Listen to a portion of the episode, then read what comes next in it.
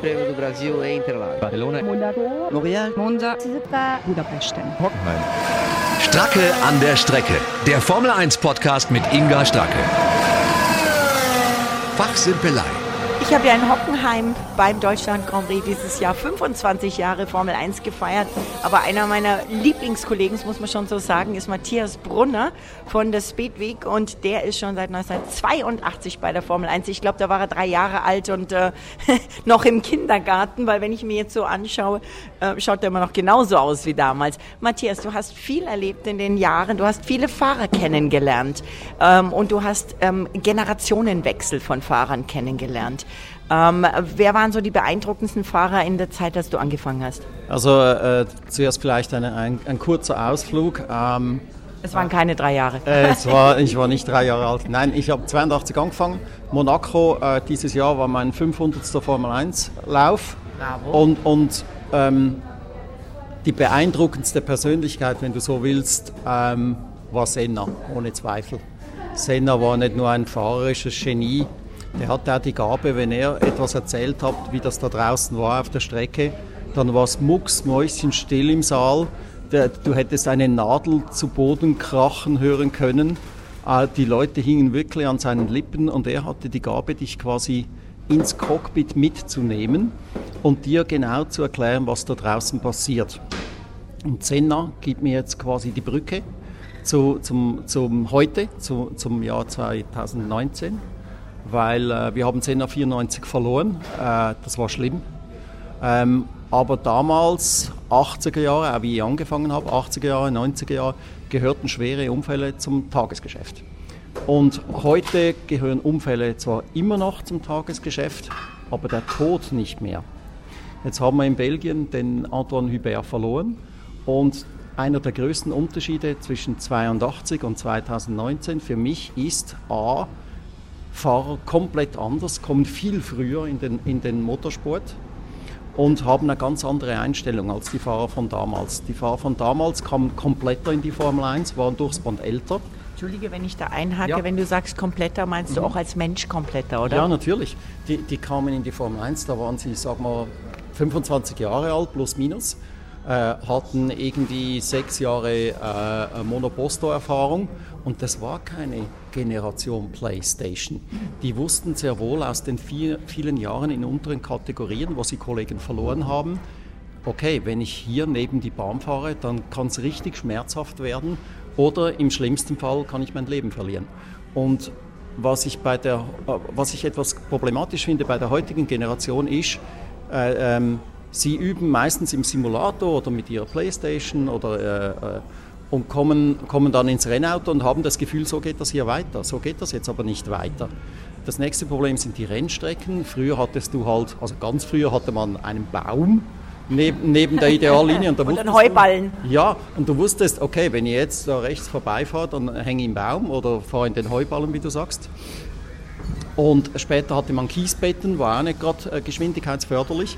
Und heute hast du diese enormen Auslaufzonen und äh, die heutige Generation hat wirklich den Eindruck, okay, wenn ich einen Fehler mache, ist ja wurscht, wird eh nicht bestraft, ich fahre halt dann außen rum, komme vorne wieder auf die Strecke und so. Und das, das erzeugt meiner Meinung nach bei den, bei den jungen Piloten ein, ein falsches Sicherheitsbild.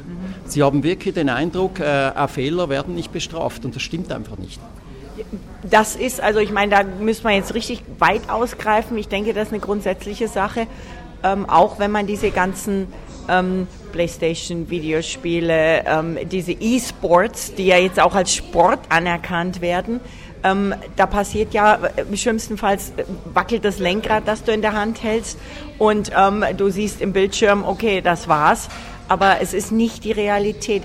Glaubst du, dass Ihnen so ein bisschen quasi ja, äh, in Anführungszeichen der Realitätsschock auch fehlt? Ja, das hast du in Belgien sehr deutlich gespürt. Und ich finde das etwas Grauenvolles zu sagen, aber der tödliche Unfall von Antoine Hubert, so hoffe ich, löst in den Köpfen dieser Piloten etwas aus. Nämlich sich dessen bewusster zu werden, in welchen Gefahren sie hier schweben ja? und sich entsprechend auf der Piste zu verhalten. Ich weiß von Piloten, da war vorne, fing der Unfall von Belgien schon an, die sind voll durch Rouge gefahren kommen hinten den Berg hoch, sie haben in der Ferne gesehen, irgendwas ist da, aber sie sind nicht vom Gas. Und das hätte es früher halt nicht gegeben. Früher hast du genau gewusst, wenn da irgend weiter vorne ein Unfall ist, dann wird es also extrem haarig und ich muss jetzt wirklich wahnsinnig aufpassen. Und die heutigen Piloten haben diese Denke nicht. Und ähm, ich finde es wahnsinnig bedauerlich, dass wir einen Piloten verloren haben. Aber man muss realistisch sein. A, das gehört zu diesem Sport, das war immer Teil des Sports und es wird immer völlig quere Zusammenhänge geben, die dann einen solchen Unfall erzeugen das, ist, das liegt in der Natur des Sports, auch wenn, auch wenn es bedauerlich ist. Und ich hoffe wirklich, dass das in den Köpfen dieser jungen Fahrer etwas auslöst. Sebastian Vettel hat dieses Jahr öfters gesagt, er fühlt sich im Auto nicht wohl. Er, er, er hat nicht das Feeling, so wie es sein sollte. Und deswegen kann er einfach nicht ans Limit gehen. Ich hab, bin von auch unter anderem Kollegen von uns belächelt worden, wenn ich gesagt habe, ist ja klar, wenn ich mich zum Beispiel in einem Mietauto nicht wohlfühle, ganz runtergebrochen auf eine ganz banale Ebene, dann fahre ich unsicherer als mit einem Auto, mit dem ich gewohnt bin zu fahren. Wenn ich das jetzt hochtransportiere auf die Situation, dass ich, wenn ich rausfahre, definitiv mein Leben immer irgendwo riskiere, wenn ich auf diese Rennstrecke fahre. Weil die fahren ja nicht mit Tempo 50 darum. Da muss ich mich 100% wohlfühlen, sonst geht das nicht. Und ähm, insofern fand ich diesen ähm, Post vom Lewis sehr, sehr gut, der in knappen Worten ganz klar gesagt hat, ähm, Leute, ich will, dass ihr alle euch bewusst macht, auch die Fans, wenn ein Rennfahrer da rausfährt, riskiert er sein Leben, aber wir machen das, weil das ist unsere Leidenschaft. Ja, ähm, also es ist völlig richtig, was du gesagt hast. Und ich habe auch nicht verstanden, warum die Leute das belächelt äh, haben, was Vettel meinte.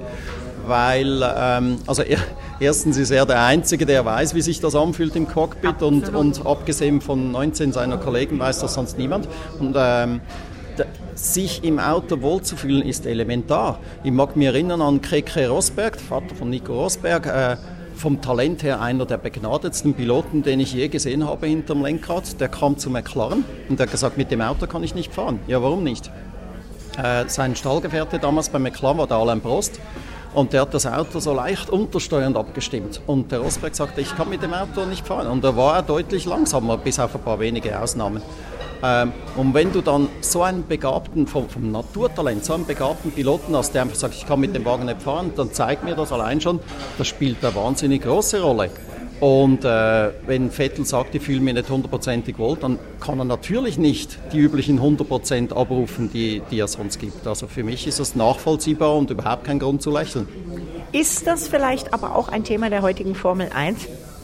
dass die eben so viel in den Simulator müssen, dass die ja auch freiwillig und begeistert eben die, äh, PlayStation, äh, wir nennen jetzt hier, ist ja kein, keine Markenwerbung hier, aber ähm, die, äh, diese Rennspiele oder Formula One Games fahren und spielen und wir eben deutlich weniger Testen haben. Früher konnten die jungen Fahrer freitags testen, sie konnten aber auch Testfahrten machen. Es gab, ich erinnere mich noch, ich bin am Anfang, als ich angefangen habe, vor allem zu den Testfahrten gefahren, die in den Wochen zwischen den Rennen waren. Michael Schumacher hat, weiß nicht wie viele hunderte Runden im Maranello gedreht. Das ist alles verboten. Klar, Kosten einsparen. Aber sparen wir vielleicht nicht nur Kosten ein, sondern eben wertvolle Echterfahrung, eben keine simulierte Erfahrung. Ja, wir, wir, die Formel 1 spart hier am falschen Ort. Also die ganzen Testfahrten wurden ja verboten vor dem Hintergrund, es kostet zu viel. Äh, gleichzeitig, gleichzeitig haben wir oft ähm, die Situation, dass wir am Freitag Training haben und äh, keiner fährt. So, jetzt haben die Zuschauer für irgendwie 300 Euro ein Ticket gekauft, sitzen auf der Tribüne und sie sehen kein Auto. Äh, ich würde das anders lösen. Ähm, klar sind Testfahrten nicht sinnvoll, äh, wo, wo, du zigtausende Euro verbrätst und eigentlich hast du 400 äh, Zuschauer auf der Tribüne. Also wieso nicht an einem Freitag zu sagen, ähm, wir, wir, testen am Freitag, dann hast du die, also am Freitag vor dem Rennen mein, dann hast du die, die, die Leute auf der Tribüne, dann kannst du junge Piloten reinsetzen und natürlich wäre es viel besser, dass die Jungen also echt Erfahrung haben und eben nicht Rennsimulator und eben nicht Playstation, sondern dass sie wirklich Runde um Runde spüren, äh, was da im Auto abgeht und durchaus vielleicht auch mal einen Dreher haben, von mir aus auch ein Unfall, der muss ja nicht immer so dramatisch ausgehen, aber nur damit sie merken, was hier abgeht. Das wäre viel der gescheitere Weg. Warum das nicht getan wird, ich weiß es nicht. Es wäre natürlich dann auch, gut, dann müsste es unlimitierte Reifen geben, es müsste extra Motoren geben für diese Testfahrten am Freitag und vielleicht sogar, wie es früher gab, früher, als ich angefangen habe, du erinnerst dich sicher auch, da hatte jeder ja auch noch ein T-Car in der Garage stehen, ein extra Chassis. Denn wenn jetzt natürlich so ein junger Fahrer am Freitag die Karre in die Wand semmelt, ähm, ohne auch, dass ihm was passiert, aber ein kleiner Schaden am Auto, dann ist das ja das Rennauto, Quali-Auto vom Rennfahrer, der sich dann grün und blau ärgert. Ja, das, äh, das habe ich gemeint mit, hier steht sich die Formel 1 quasi selber im Weg. Das sind alles so Sparmaßnahmen, die im Laufe der Zeit äh, getroffen wurden, die aber in die falsche Richtung gehen letztlich. Ähm, unterm Strich, glaube ich, hat sich die Formel 1 damit keinen Gefallen getan. Und da kommen so viele Faktoren zusammen, die derzeit nicht mehr stimmen. Ähm, Testpforten, äh, die, die man nicht mehr machen darf, Strecken, die umgebaut gehören. Äh, die Formel 1 hat sehr viel Handlungsbedarf. Und äh, ich hoffe, die Formel 1-Führung denkt nicht nur darüber nach, möglichst viele Rennen zu machen, die möglichst viel Geld einbringen, sondern auch mal darüber nach, äh, was müssen wir grundsätzlich an diesem Sport verbessern. Da gäbe es meiner Meinung nach sehr viel zu tun. Du sprichst das Wort an, Sport. Und es ist ein schönes Schlusswort. Es ist ein Sport, es ist ein Sport, der uns Spaß macht. Ich danke dir ganz herzlich, Matthias. Und ich glaube, wir beide haben noch viel Redebedarf. Und ich freue mich, wenn du das nächste Mal in meinen Podcast kommst. Sehr gerne.